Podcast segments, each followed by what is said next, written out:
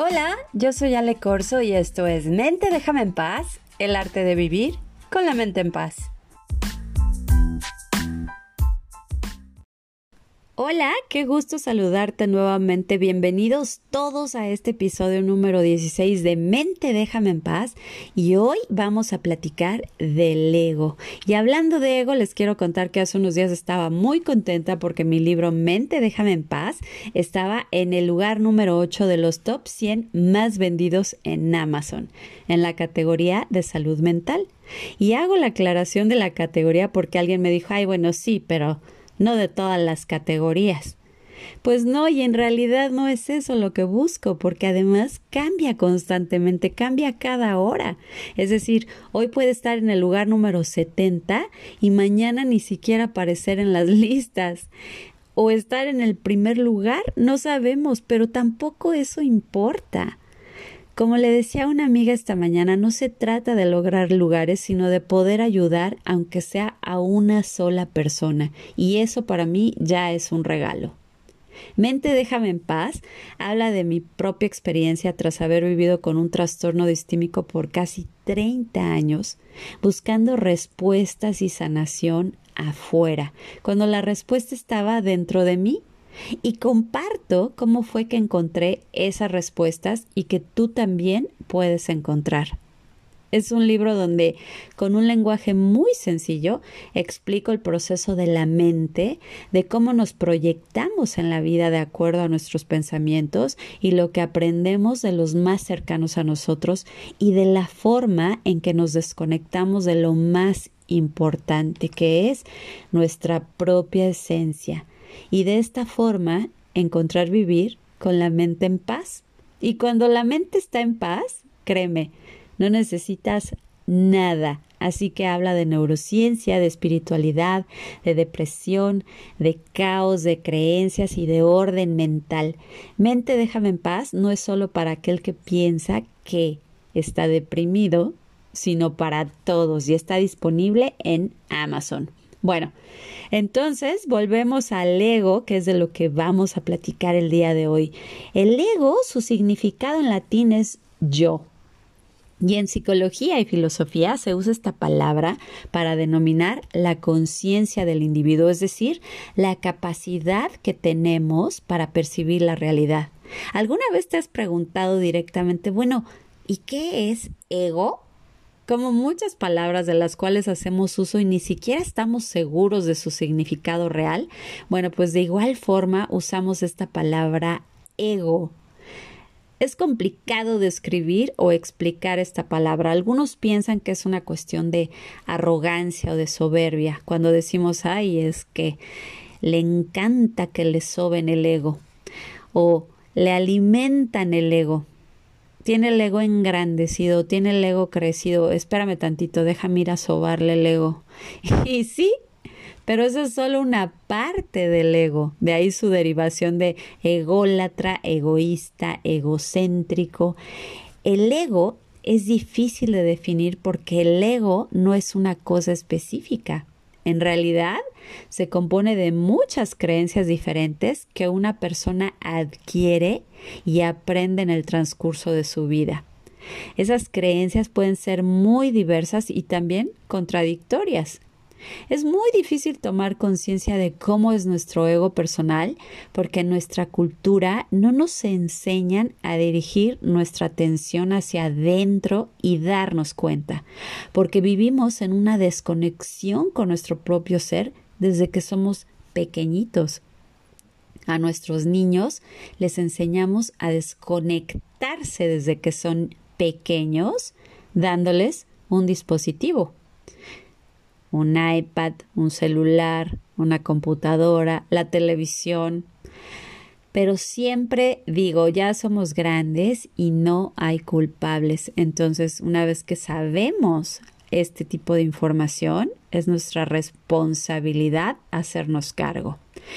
El ego es la identidad de nuestra mente. Nosotros construimos esta identidad.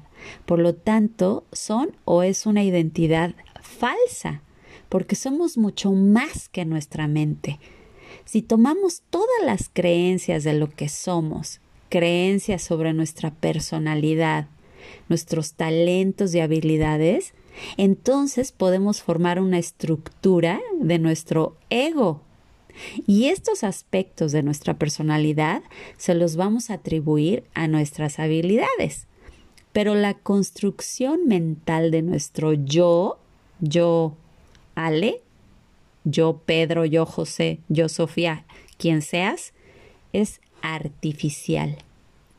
Y aunque al hacer estas descripciones pareciera que el ego es estático, no lo es. Es bien activo porque siempre estamos jugando personalidades y roles distintos y el ego también juega un enorme papel en la creación de drama emocional en nuestras vidas. Mira, cuando pensamos en nosotros mismos y estamos de acuerdo con eso que pensamos, construimos una imagen nuestra y de esta forma vamos poniendo columnas, pilares, vigas, andamios, todo lo necesario para sostener la construcción de nuestro propio ego. Cuando piensas, es que yo soy el mejor cotizado o soy el mejor de la clase o soy el peor del equipo o es que mi acné me hace feo. No, es que a mí nadie me quiere. Es que no le caigo bien a nadie. Es que me equivoco todo el tiempo. Soy gordo, pero pues en mi familia somos todos gordos. Yo tengo más likes y más followers que X. Entonces, haces una declaración y al ego le encanta esconderse detrás de esas declaraciones de soy, mi, yo. ¿Conoces a personas yoyos? Yo sí. bueno, en estos pensamientos declarativos y declaraciones sobre nuestra identidad está el ego y lo reforzamos cuando estamos de acuerdo con lo que creemos que nos define. Estos pensamientos nacen cuando somos niños y cuando alguien hizo o dijo algo que nos hizo sentir mal o muy bien, por ejemplo un elogio o una burla o un regaño. En todas las culturas, desarrollar una imagen propia pues es parte normal de la socialización. Pero los problemas surgen cuando esa autoimagen es negativa o es inexacta o también demasiado positiva, porque si desarrollamos nuestro concepto de yo cuando somos niños, entonces es inevitable que nuestra imagen de nosotros mismos no encaje con la realidad ya que somos adultos. ¿Cómo lo detectamos? Bueno, pues primero y antes que nada debemos ser conscientes y estar presentes. El ego es difícil de ver porque se esconde detrás de cosas que parecen verdaderas como opiniones o descripciones de nuestra identidad a las cuales estamos muy apegados. Pero cuando practicamos la conciencia, es decir, cuando estamos presentes, se practica la presencia, la autoobservación, podemos detectar ciertos pensamientos que nos hacen reaccionar emocionalmente. Por ejemplo, cuando te enojas con un ser querido, cuando tienes necesidad de tener la razón, cuando te sientes inseguro ante algo, cuando quieres impresionar a alguien, cuando haces cosas por pertenecer a un grupo, cuando quieres aparentar en tus redes lo que absolutamente no eres, cuando sientes celos, y todas esas emociones pueden ser atribuidas a todas las creencias que hemos ido acumulando durante nuestra experiencia, ya ven, ya me estoy trabando otra vez, durante nuestra experiencia de vida y que componen y dan forma al ego. El ego puede ser bien engañoso porque nos genera reacciones emocionales y luego nos hace sentir mal y luego nos culpa por hacernos sentir mal. Por ejemplo, imagina que reaccionas ante alguien con enojo y esta reacción proviene de una creencia tuya de tener la razón o de saber más que el otro. Esta creencia está sustentada obviamente en el ego. Después de esta reacción, de, enojo o de ira, es posible que sientas culpa o te sientas mal por lo que dijiste y no era tu intención. Entonces el ego va a cambiar de postura a un yo más justo y te corrige por exagerar en tu reacción y asume la identidad de, no sé, de idiota o de egoísta. O... Es cuando decimos, ay, chin, la regué, no sabía. Y ahora asumirá la culpa por la reacción exagerada que tuviste. Entonces, pides disculpas para sentirte mejor y que crees que la otra persona por X o Y no te disculpa. Entonces ahora el ego va a asumir la identidad de víctima. Es por eso que es tan activo porque se está moviendo constantemente y todas esas actitudes, pensamientos y creencias son producto de la mente. Mente, déjame en paz. Entonces, aunque todas provienen de la mente y todas son diferentes, asumimos que provienen de nosotros y no es así. Si fueran expresiones de nuestro ser original, de nuestro ser más puro, de nuestra esencia, no habría contradicción en ellas. Ahora, si estás pensando, ah, bueno, yo reaccioné con ira ante X circunstancia, y no tuve ninguna reacción después de, de sentirme mal o lo que sea, porque claro, estoy en lo correcto, yo soy muy puro, pues nuevamente estás hablando a través del ego.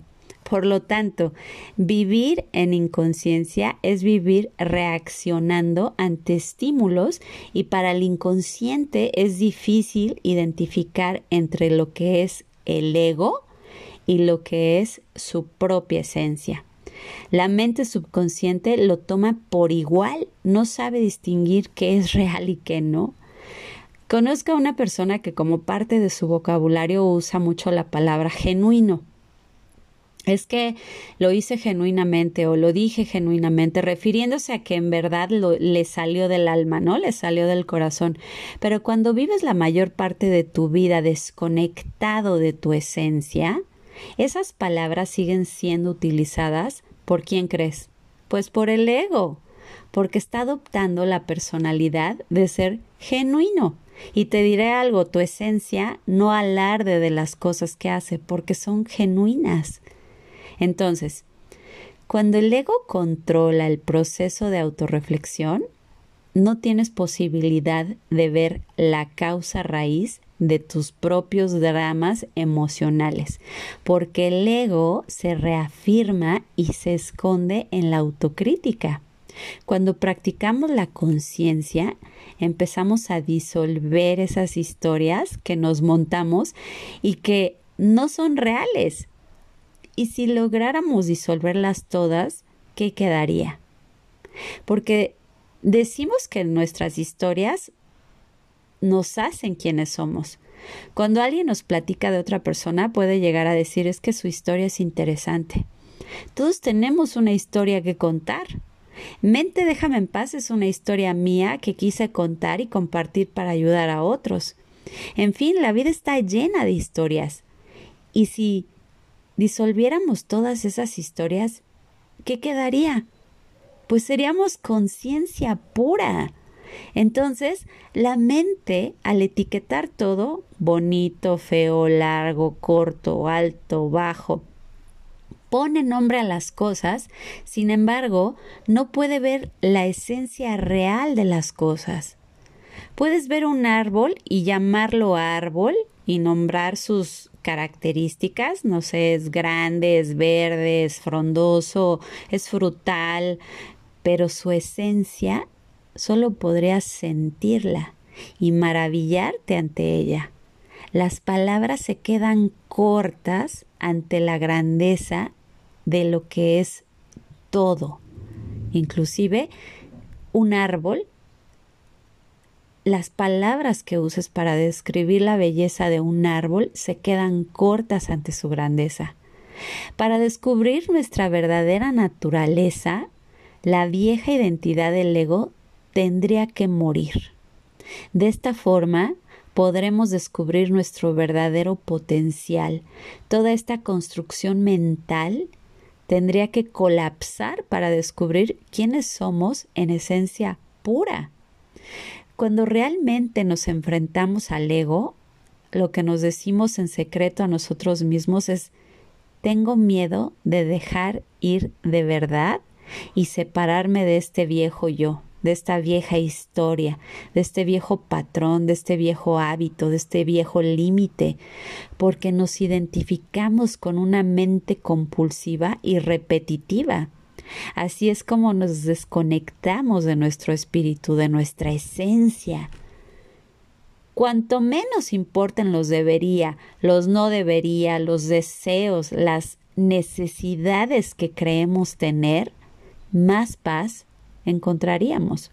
Porque entonces iríamos con el flujo de la vida, que es perfecta tal y como es.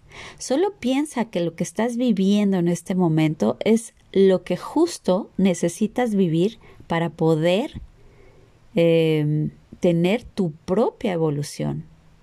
Por lo tanto, el ego juega un papel súper importante.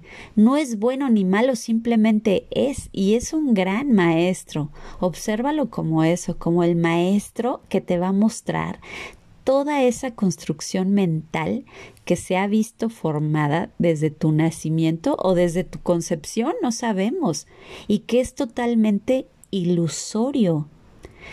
¿Alguna vez has entrado a un probador de ropa y te ves súper diferente?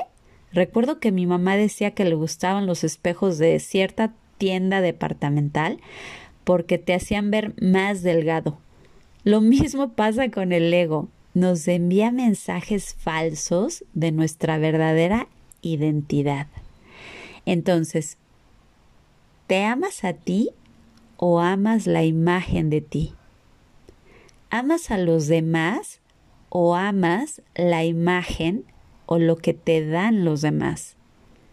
La pregunta es, ¿qué tanto te identificas con tu propio ego? Es decir, con tus propios pensamientos y qué tan dispuesto estás a identificarte con tu verdadero yo y conectar con tu propia esencia.